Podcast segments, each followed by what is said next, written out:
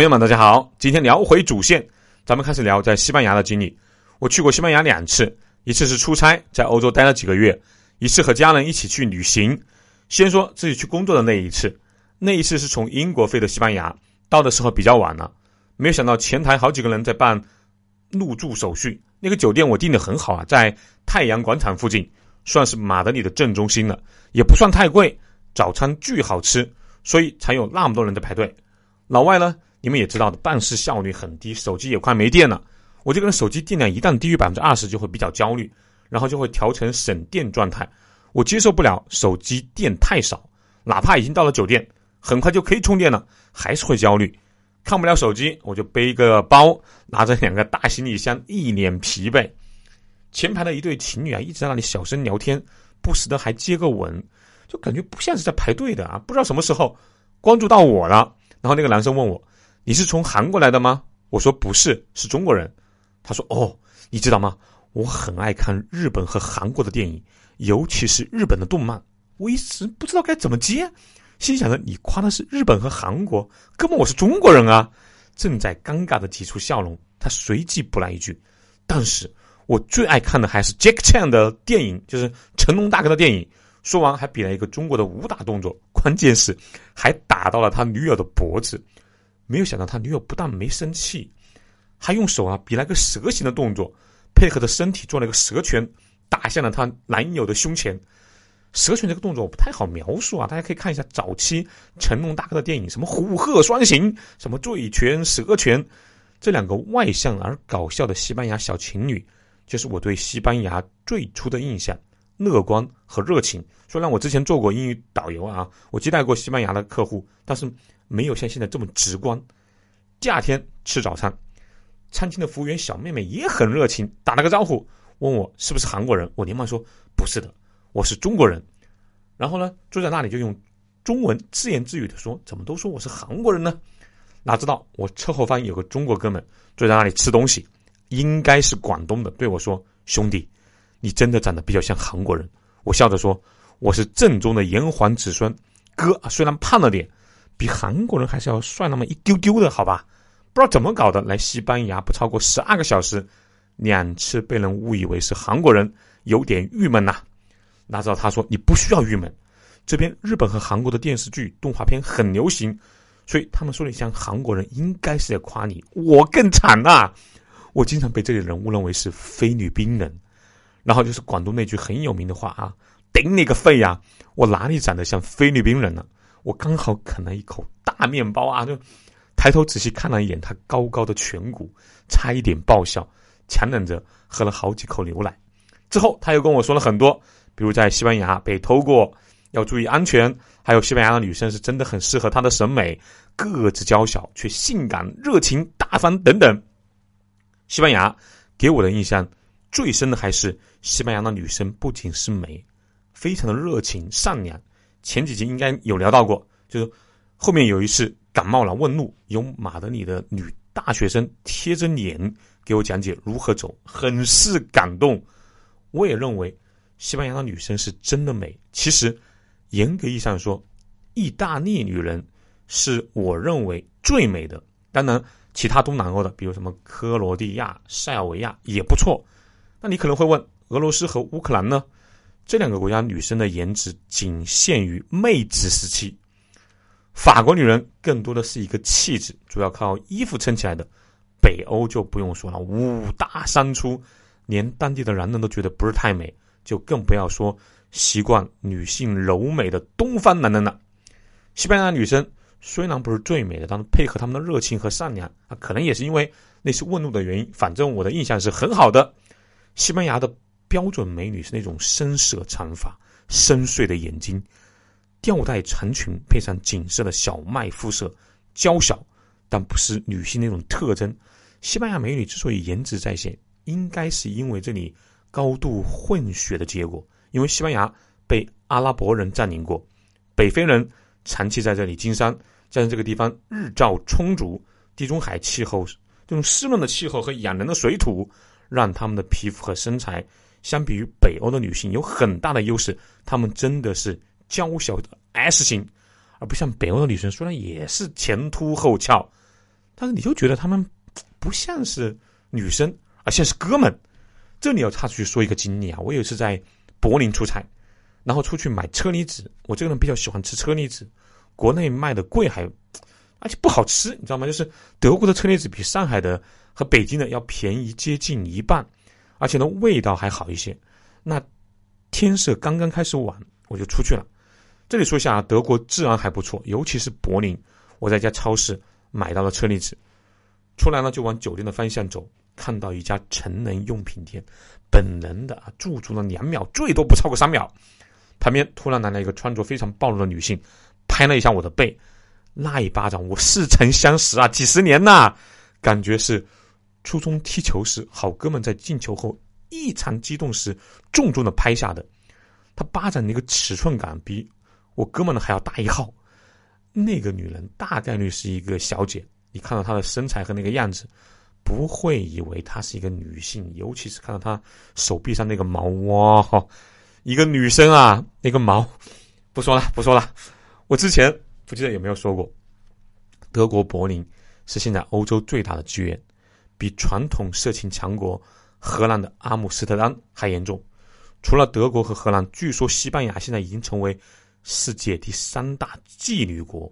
世界第一家注册的妓女学校在西班牙的瓦伦西亚公开授课，第一天报名的人数就超过一百人。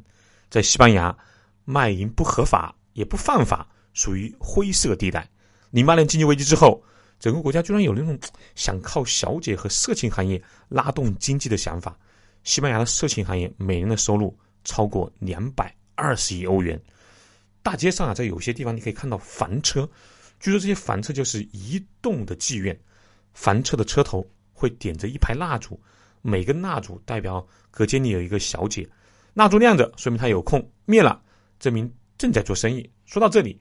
也必须说几句。西班牙人就我的观察啊比较穷，当地人的收入不高。我问过酒店的前台，多数地方，包括像马德里、巴塞罗那这样的大城市，多数人的月均收入也就是一千到一千八百欧元一个月，还没有我国大城市人均收入高。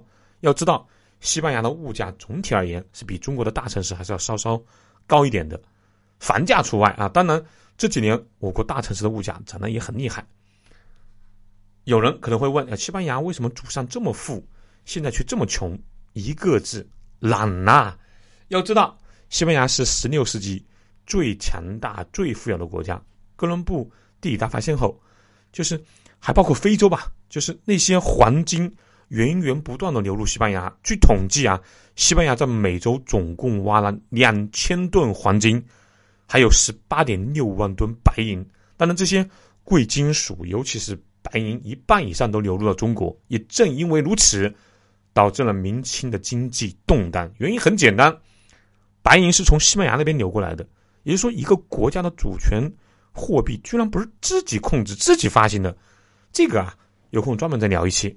反正就是巅峰时期，十六世纪末，全世界开采的贵金属百分之八十以上。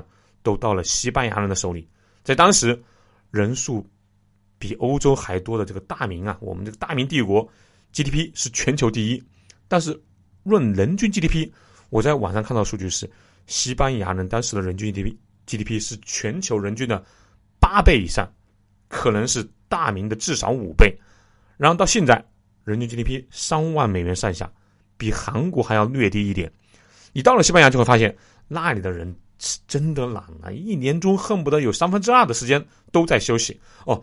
他们还有一个就是休息啊，很有意思，就是叫什么桥假，就大桥的桥，啥意思呢？就是说，如果在周二或者周四有一个节日需要庆祝休息，那么年代的周一或者周五也会成为假日。比如说，周四是节日，周六周日是休息日嘛，这个不用说了。那周五就变成了一个桥。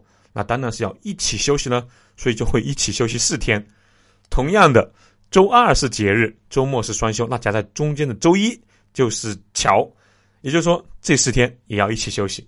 关于这个啊，我在马德里超市和一个华人老板聊天的时候，他说了，就是在他们看来啊，就是他们一年只休息三到五天，西班牙人是真的太难了。这种休息方法在中国只有一个地方可以媲美，那就是中国的股市。从事证券的工作人员，那休息的也很多，而且上班晚啊，下班早。说到这里，我还要说一下，就是我在西班牙的第一个客户，我们吃饭的时候，他就问我啊，说中国现在很厉害啊，都说中国人很勤奋，怎么个勤奋法呢？我说我们的大城市的人啊，基本上都是九九六，也就是说上午九点上到晚上九点。然后一周工作六天，他说周一到周六六天工作时间是太过分了，但是早上九点到晚上九点不是很正常吗？我们也是早上九点工作，然后晚上九点下班呢。我吃了一惊啊，心想着没有感觉西班牙人那么拼啊。后来才知道，人家真的是九点上班，有的呢也是晚上九点下班。但是这个但是很重要啊，他们中午一点下班之后吃午饭。加上午睡的时间会到下午四点，有的公司甚至会到下午五点。这个休息除了吃午餐，多数员工还会午睡，有的公司甚至强烈建议员工午睡。据说每年还会举行午睡比赛，午休之后再上几个小时的班。有的公司是晚上八点下班，有的甚至是晚上九点才下班。感情是这么一个九九。当然啊，也有九点上班六点下班的。这样的公司，据客户说不太多，所以你会看到一个和我们中国人生活规律完全不一样的西班牙。他们的午餐时间是两点，晚餐的时间就更夸张了，会到九点甚至晚上十点。我记得印度的晚餐时间一般是七八点，那个时候我就感觉不太适应，一到晚上啊五点多六点就饿了，所以书包里经常要带饼干或者面包。但是没有想到，西班牙这边的晚餐时间更晚。大小餐厅等你六点左右想去吃饭的时候，有不少都是关着的。等到了九点，那才是刚刚开始热闹起来。我一直很好奇，为什么西班牙人的身材，尤其是那些女性的身材，还可以保持的这么好？要知道，印度啊，因为晚餐太晚的原因，会有不少的胖子，男女都有。西班牙就我观察，胖子尤其是女性的胖子真不多，哪怕是上了年纪的，反正啊，比俄罗斯要好。俄罗斯是女性一旦过四十岁，那就真的是，唉。跟那个水桶差不太多啊！后来我终于知道了，他们之所以身材保持那么好，那动不动就会尬舞的。且不说西班牙人，就是人均的酒吧数量吧，是全球之最。在街上，你只要听到有人在放音乐，那随时都会有人上去扭那么几下的。我还看到过头发全白，一一眼望去就知道是八十岁上下的老爷爷老奶奶，随着音乐在那里疯狂的扭屁股啊！难怪胖子比例不算太高，所以以后啊，我争取做到一边跟大家聊节目啊，一边扭屁股。至于为什么西班牙这样一个奇怪的上下班时间，尤其是为什么有这么长的午休，大多数人还有午睡的习惯，是因为一九四零年西班牙的独裁者弗朗哥将军把西班牙的时区往前调了一个小时，以便。和同样是法西斯政权的纳粹德国同步，也就是说，他以全国人民的实际行动拍了大哥希特勒的马屁。可是，二战结束后，一直到弗兰哥死后，大家也没有改回来，一直冷了几十年到现在。所以说，西班牙人的午睡习惯，居然是因为希特勒和他的小弟弗兰哥。弗兰哥这哥们还做了一件很搞笑的事，就是。西班牙国歌《皇家进行曲》，它没有歌词，不知道大家发现没？就是每次比赛，尤其是足球比赛，一旦有西班牙队，那到什么升国旗、唱国歌的时候，在亿万电视观众前，这个时候球员基本上都会按着左胸，深情的在那里高唱国歌。只是西班牙的员工会比较尴尬的啊，随便哼哼几句，因为《皇家进行曲》就没有歌词。球员哪怕是再爱国，想声情并茂的唱上两句，实在也不知道唱什么好。原先是有歌词的啊，据说是弗朗哥做的词，只是对于这样一个希特勒的帮凶和独裁者，大家都抵制唱他做的词。最后说一个，第一次来西班牙，在马德里最后一天的经历。我住的酒店旁边有一条街，名字我忘了，反正是各种高档的品牌店。大家看一下中间那张图片，有一个朋友让我帮他带一件物品，那是我在。马德里最后一天晚上就要飞法国了嘛，所以下午就抽空去看了一眼。然后街道旁站着一个感觉是北非又像是中东的人，但是用中文在叫卖足球，一看就是小孩踢的那种啊。但是二十块钱，我一看我就觉得质地还是不错的，二十块钱嘛，绝对是划算的。我就说过去啊，拿皮包拿出二十块钱找他买。这哥们看了一眼我手里的钱，说：“你逗我呢？”然后拿出一张二十欧元，在那里高举着，用西班牙语和英语在那说：“twenty euros，twenty euros。”我严重怀疑这哥们在义乌混过。好，今天就聊到这里，欢迎大家关注苏胖带你看世界节目，我们一起走过五百期，欢迎留言和转发节目。对旅游、文化、投资感兴趣的朋友，欢迎加苏胖的微信号幺八六二幺八九二六零五。周末愉快，下期见喽！